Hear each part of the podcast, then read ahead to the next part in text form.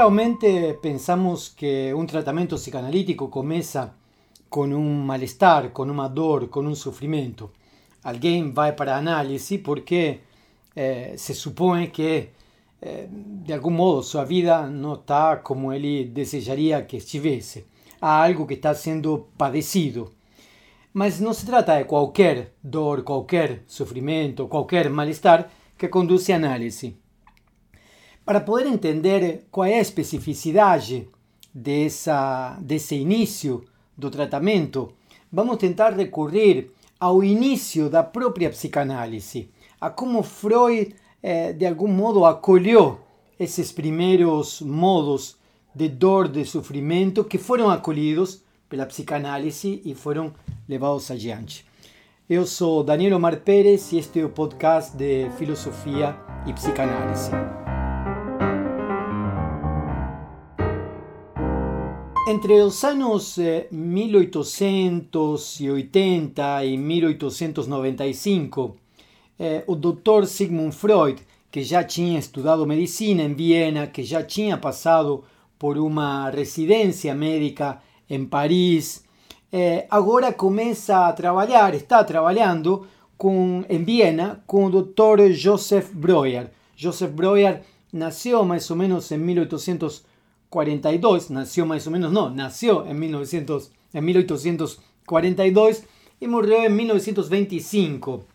Quiere decir que su trayectoria es entre el final del siglo XIX e inicio del siglo XX, justamente eh, cuando es el surgimiento y el desenvolvimiento la clínica psicanalítica.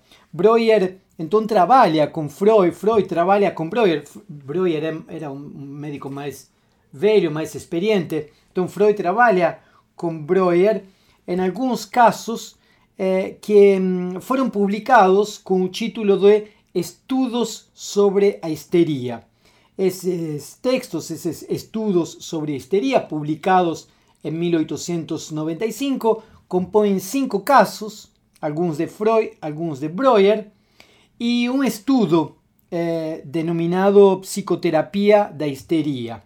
Entonces, cinco casos y ese estudio, ese texto teórico, Psicoterapia da Histeria, componen un libro que yo diría, un texto que yo diría es a porta de entrada da psicanálise. Muchas veces se entiende que la psicanálise nace con la interpretación de los sueños en 1900 y los textos anteriores a la interpretación de los sueños serían denominados de textos pré-psicanalíticos o de algún modo da, da, da pré-história da psicanálise. Eh, bom, essa pré-história de algum modo tem é, quase que boa parte dos conceitos, das noções do dispositivo clínico que Freud vai desenvolver eh, em, no século XX. Então, nós temos esse texto eh, de autoria de Joseph Breuer e de Sigmund Freud, Estudos sobre Histeria, em 1895, com cinco casos o da señorita Ana O, o da señora Emmy von N, o da señora o de Miss Lucy, Catarina y a señorita Isabel von R. Es claro que todos esos nombres son nombres de fantasía porque eh, se trataba de mantener o anonimato dos pacientes, mas depois a historia da psicanálise, a, a investigação eh, do contexto, a investigação das cartas, revela o verdadeiro nome de cada uma dessas cinco pacientes y muchos de ellos, muchos los historiadores, acaban haciendo em, eh, una historia de las propias pacientes. En algunos casos se sabe lo que aconteció eh, posteriormente al análisis en cada, en, en, en cada una de esas situaciones. Entonces, ese texto, Estudio sobre histeria, esos cinco casos. No nos vamos a ver aquí, no tengo eh, interés para nós agora saber cuál fue exactamente el verdadero nombre de ellas, mas sí do que, que elas sofriam. E esse é o ponto. Como é que começou a psicanálise eh, primordios, en esa prehistoria da psicanálise e que tipo de sofrimento eh, abordava? O método usado en ese período é o proposto por o propio eh, Joseph Breuer denominado de método catártico. ¿Qué que era un método catártico? Bueno, tratábase de un, de un proceso que permitía evocar lembranzas de situações traumáticas do paciente que estariam vinculados à aparição dos primeiros sintomas histéricos. Então, se supone que existem eventos traumáticos que en la historia del paciente que desencadean sintomas histéricos y un método catártico consistiría, o método de Joseph Breuer consistiría en relembrar aquellos em, eventos traumáticos que muchas veces están esquecidos, están eh, de algún modo eh, eh, para, para, un canto de memoria de, ese paciente y de alguna forma eh, se, traería, se, trae para, para presente eso y de esa forma se produciría eh, a cura, podríamos decir así. En la medida en que el paciente falaba sobre esos eventos en análisis, en un proceso eh, de trabajo con un médico, esos eventos, es, esos eventos, parecía se revivir intensamente, de acuerdo con Freud y con Breuer, aquella situación e se evocava a emoção ligada ao evento. Com o uso da hipnose e a sugestão, era possível ajudar o paciente, ou a paciente nestes cinco casos, nessa circunstância, a reencontrar aqueles episódios traumáticos. A senhorita Ana O tinha 21 anos de idade. Sofria por causa de uma tosse, por variações de humor, problemas na vista, paralisia do lado direito do corpo, ausência da consciência, alucinações, problemas na linguagem, entre outros. Foi paciente de Breuer. E com ela é que começa a técnica da associação livre na terapia. É Ana O, de algum modo, a que, a partir desses sintomas, se apresenta para o médico y en esa relación con un médico comienza a falar corriqueramente todo aquello que ve en la Y a partir de ahí comienza a hacer asociación libre y a partir de ahí comienza a, o proceso de, eh, de algún modo, de eh, retomada de aquellos eventos traumáticos esquecidos. A señora Emmy von N. Eh, ela tem quando está em análise, tem 41 anos de idade, era viúva, tinha vários sintomas psíquicos como angústia, depressão e fobias. Foi paciente de Freud. Foi ela que advirtiu a Freud que quem falava em terapia era a própria paciente. Há uma célebre frase de, de, de Emmy, Emmy von N, onde Emmy fala para Freud no fale nada, no toque en mí. Y entonces aquí nos encontramos otro elemento, así como en Anao se introduce a asociación libre, von N eh, se destaca también eh, eh lugar de fala el lugar de enunciación do sujeto que eh, trae o sufrimiento, trae a, o sintoma, o malestar. Miss Lucy é uma paciente que tem 31 anos de idade, tinha rinitis crônica, perda completa do olfato, sentia dois cheiros estranhos, né, apesar de ter perdido com, aparentemente o olfato.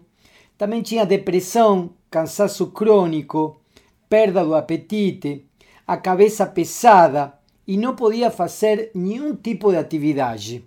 É com isso que ela vai para a análise. A señorita Elizabeth von R. tinha 24 anos de idade. Padecia de violentas dores nas suas pernas e tinha grande dificuldade para caminhar. Com ela apareceu claramente para Freud a experiência de como tornar consciente o inconsciente, fazer emergir o inconsciente que de algum modo estava esquecido no trauma, tomar conciencia de aquello que pesaba en la base del síntoma permitiría disolver el síntoma. Digo, tornar consciente o inconsciente sería un movimiento del proceso analítico. Hacer con que o trauma se apareça la conciencia permitía disolver el síntoma, de acuerdo con Freud. Esses cinco casos estão bem detalhados então en los estudios sobre histeria de 1895 y mostran tanto eh, o tipo de dor, de sufrimiento, de malestar que cada una de esas pacientes trae para a consulta con un médico, cuanto eh, también eh, nos muestran los procedimientos técnicos do nascimento da psicanálise, mas também os procedimentos técnicos da prática psicanalítica durante todo o século XX. Junto com esse texto, Estudo sobre Histeria, en los primordios da psicanálisis, encontramos outro texto que se chama Sobre a justificação para separar a neurastenia de um determinado complexo de sintomas denominados como neurosis de angústia. É um texto de 1894-1895. É interessante ver que Freud está, já terminou sua residência, voltou para Viena, eh, abre seu consultório, trabalha com outros médicos, eh, recebe casos clínicos, mas ao mesmo tempo estuda, eh, escreve as histórias clínicas, estuda as histórias clínicas e tenta dar conta teóricamente, tenta dar conta de algum modo a partir de um dispositivo teórico que lhe permita acolher esses, esses, essas situações de sofrimento e dar um encaminhamento. Mas justamente nisso ele tenta separar o que é da ordem da histeria do que é da ordem das neuroses de angústia, o que significa um sintoma de conversão, o que significa um sintoma somático. Então voltemos nesse texto de 1894-95, onde eh, Freud tenta dirimir aquilo de que é da ordem do, da neurose de angústia. Nesse texto aparece uma série de fenômenos que ajudam a delinear o, objeto em questão, o nosso objeto em questão. O quadro clínico, o quadro clínico pode apresentar, o quadro clínico da neurose de angústia pode apresentar excitabilidade geral, hiperestesia auditiva, espera angustiosa, ansiedade, tendência de visão pessimista, hipocondria, sensibilidade moral, medo da própria consciência, escrúpulos exagerados, eh, morais e sociais, eh, aumento do batimento cardíaco, disneia, suor, bulimia, ataques de angústia como, como arritmia, taquicardia, ataques de asma, ataques de suor, tremores, convulsões, bulimia e vertigem, diarreias, neurastenia, vasomotora, parestesia, pavor nocturnus, insomnia, problemas de locomoção, fobias atípicas, fobias fundadas em representações obsessivas, sensações de náuseas sobre o estômago e sobre o intestino, provoca uma influência contrária à neurastenia, sensibilidade à dor. Tudo isso aparece na sintomatologia da neurose de angústia. Vejamos então como Freud eh, vai tentando eh, fazer uma listagem, vai tentando classificar tanto os elementos, eh, poderíamos dizer, fenomenológicos ou fenomênicos do, do paciente, quanto eh, a articulação desses fenômenos. Eh, na teoria freudiana, a neurastenia é originada pela inadequação da ação de descarga da tensão sexual, a economia insatisfatória da energia sexual seria estaria na origem da neurastenia. Seu sintoma nuclear ou mais frequente é uma expectativa ansiosa ou a angústia flutuante, a irritabilidade, a hipocondria, a angústia moral, a angústia difusa e sintomas somáticos como falta de ar.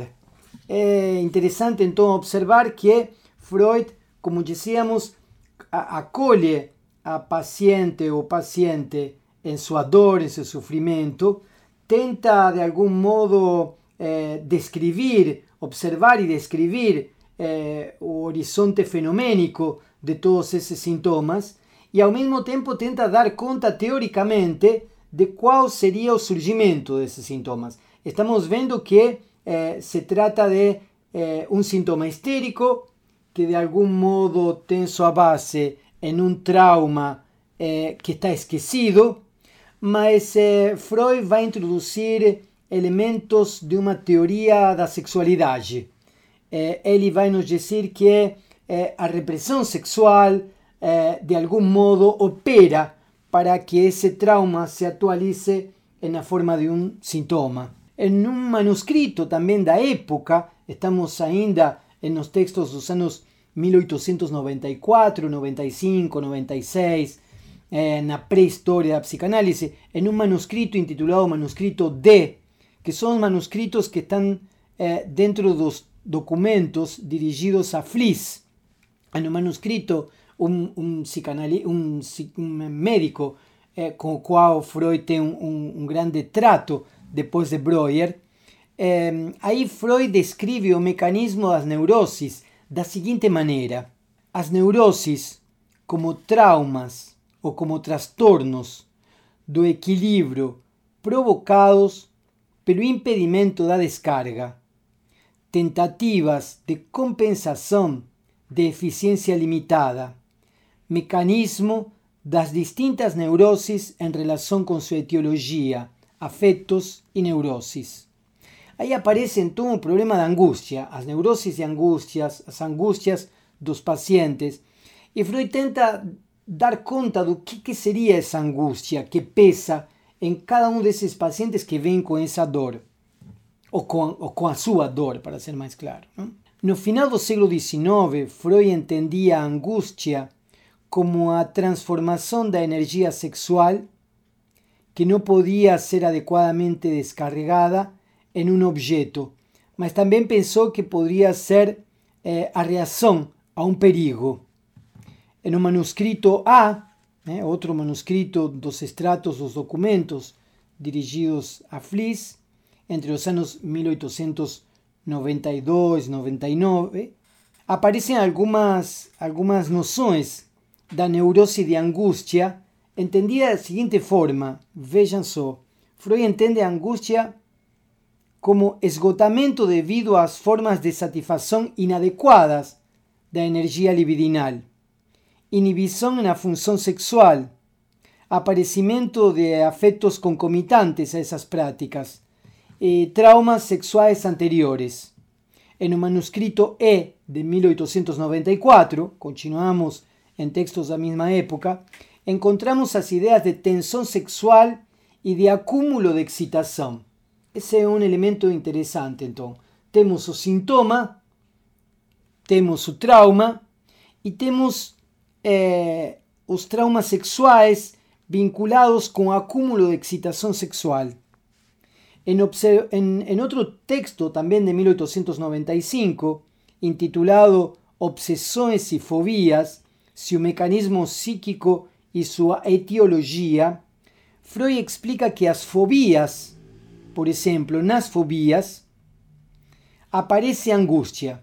En las fobías aparece angustia.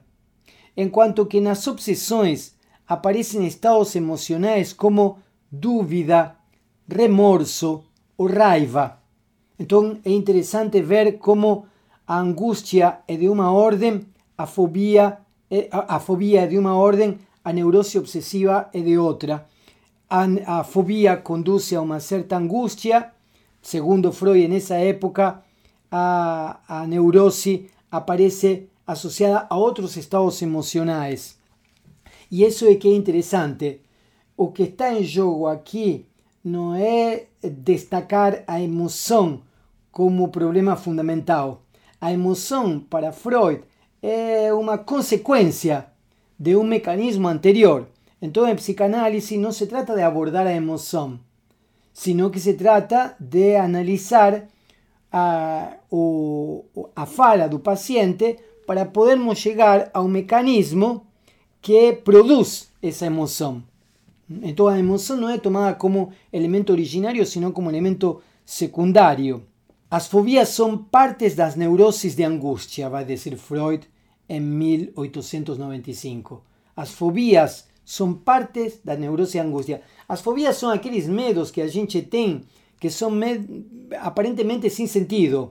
Quer dizer, nós podemos ter medo eh, de, em uma situação de perigo. Estamos diante de uma situação de perigo e sentimos medo. Eh, fobia é quando nós sentimos medo de um animal, por exemplo, eh, com o qual não temos contato. Né? É, é, é, uma, é um medo de outra ordem, que não é aquele iminente que está diante de nós. O quadro clínico da neurose de angústia é descrito por Freud da seguinte maneira: irritabilidade geral, acúmulo de excitação, incapacidade de tolerar o acúmulo. Freud também destaca que a expectativa de angústia, a expectativa de um possível sentimento de medo geral, sem representação ao qual se dirigir, pode se transformar em um verdadeiro ataque de angústia. Outro elemento clínico apresentado no texto é que a neurose de angústia pode vir acompanhada da diminuição da libido e, consequentemente, eh, da diminuição do desejo. O afeto de angústia é descrito fundamentalmente como a sensação de incapacidade de lidar com um perigo externo. Assim, segundo Freud, de acordo com Freud, podemos dizer assim, o paciente, diante da incapacidade de lidar com a excitação sexual do próprio corpo, projeta atenção ao mundo externo incapaz de encontrar um objeto psíquico onde descargar, descarregar, o paciente faz sintoma na angústia neurótica. Daqui se deriva o encaminhamento de trabalho que consiste em elaborar uma posição do sujeito capaz de encontrar a possibilidade de achar um objeto de escoamento da energia libidinal, reconstituindo assim o circuito pulsional, o modo de descarregar a energia do corpo. Ao mesmo tempo, diminuir a tensão e excitação do corpo que se manifesta na angústia. Sabemos que Freud vai mudar da teoria da angústia no texto de inibição, sintoma e angústia, mas eh, nesses primórdios da psicanálise, Freud então eh, trata esse sofrimento, essa dor, esse mal-estar, que de algum modo vem com um paciente eh, tomado pela angústia, nos casos da neurose de angústia, como uma situação na qual há um acúmulo de excitação e essa excitação precisa ser escoada. O que traz o paciente para análise, de acordo com Freud, pelo menos em seus primórdios, é o sofrimento. O início do tratamento, então, está em um mal-estar que não encontra uma solução, podríamos dizer assim, eh, en, uma, en un esforço a ser realizado ou em um medicamento a ser eh, eh, tomado. Para finalizar, eh, gostaria de ler um pequeno trecho de início do tratamento, um texto de Freud já de 1913. O primeiro móvel, disse o Dr. Freud, da terapia é o sofrimento do paciente e o desejo de cura daí resultante.